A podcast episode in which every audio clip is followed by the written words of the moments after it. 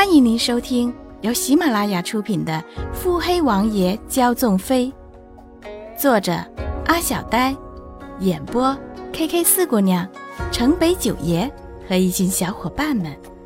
欢迎订阅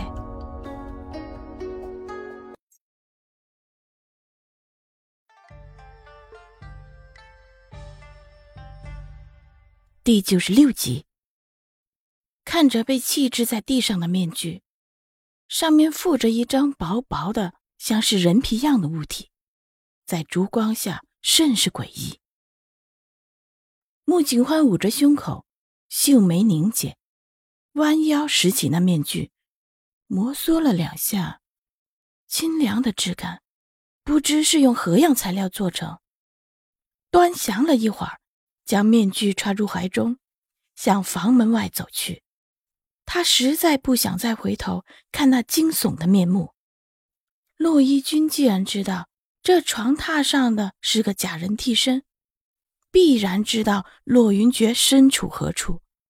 这两人定是早就串通好了。只是这洛云珏究竟是什么时候将这假人换过来的？最开始的时候，分明应该就是他本人。否则，西念瑶怎会不知？或者，这床榻上的人从来就不是洛云珏，而就是一个替身。若是如此，那他又何必多此一举将替身换了？太多的疑惑在穆景欢的心间萦绕。这样匪夷所思的事，细细的琢磨起来，心底的答案呼之欲出。穆景欢忽而唇畔飞扬，眸中却是水波不兴。这两人一早就算计好了。洛义军去幕府拜访，表面上是是为了什么圣医手册，其实不过是为了引我回王府罢了。洛云珏把侍卫安排在暗处，偷偷让我发现，怕也是兄弟两人商量好的。想明白了。穆景欢眼中蕴着薄怒，脸上也再无多余表情。依着他的聪明才智，怕是转身就将事情想透了。现下怕是正气头上呢。你当真要这时候去？洛一军负手而立，看着白衣男子。男子苦笑：“我若此刻不去，以后怕是再也不必去见他了。”阿七。明日便是祭拜之日了，你此时去找他，可是有心能解释清了。三哥，现今如今这样的情况，我只需将计就计，把事情推个一干二净便可。反正现下也是余毒未清，我何必做什么解释？薄唇悠扬，直让洛义军脸色发黑。臭小子，为着媳妇，竟然陷害自己的亲哥，真是大逆不道！嫁出去的小子泼出去的水。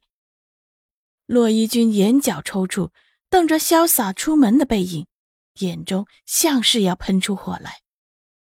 唉，罢了，这两人的情路注定坎坷。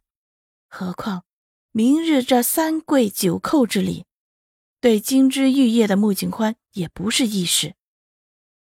他会用这种办法来帮阿七。可真是出乎我的意料之外了，这一路定会有人百般阻挠。洛一军的眼中闪过深沉，来人！穆景欢揣着怀中的清凉触感，心下起念，折步退返。床榻上的假人断不能让别人察觉。寝楼附近称得上是寂静，除了灯火，再无其他。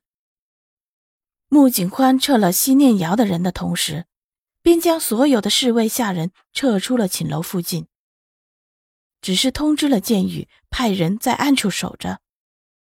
至于王府的丫鬟小厮，如今对着王妃心惊胆战极了，决然是不敢违抗他的命令，随意靠近洛云珏的。穆景欢乐于见到这样的效果，闲庭信步，悠悠的穿廊走向。他推门进了房，却只是伫立在门口。方才自己径直便出门了，未曾关门。来回不过一刻钟，这门或许是安慰关的。穆景欢淡讽自己的敏感，放了心，朝洛云阁去了。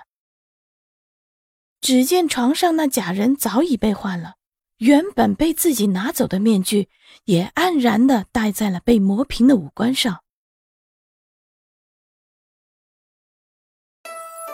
本集已播讲完毕。